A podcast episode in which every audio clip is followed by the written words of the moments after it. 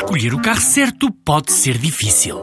Bem equipado ou pequeno no preço? Elevado desempenho ou baixo em consumos? Prático no trabalho ou ideal para a família? Quando há um Dacia que é tudo isto e é também o número 1 um em preço, a decisão não podia ser mais fácil. Descubra a gama Dacia Docker a partir de 10 mil euros. Preço para Docker Van Essential 75 cavalos, válido até 31 de 10 de 2018, com entrega em Portugal Continental. Limitado ao estoque existente. Número 1 um em preço base no mesmo segmento. Não inclui despesas de legalização, averbamento e de transporte. Saiba mais em dacia.pt.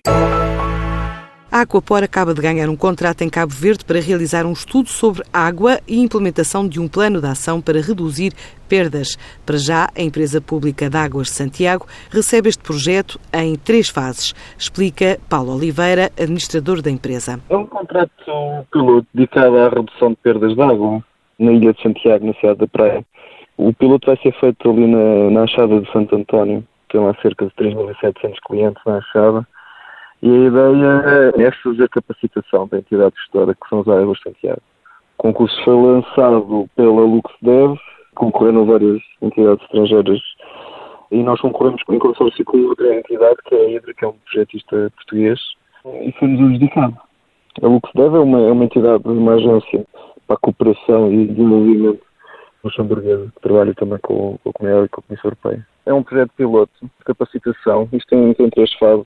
Fase diagnóstica, um programa de ação para redução de perdas e depois uma análise de resultados. A Aquapor estima que este seja o primeiro de vários contratos neste segmento da atividade. E depois a ideia é, se isto correr bem, os resultados forem bons, eh, a Lux deve eh, promover para áreas maiores dentro de Cabo Verde. Tem perdas muito elevadas de água e a produção de água é muito, tem um custo muito elevado.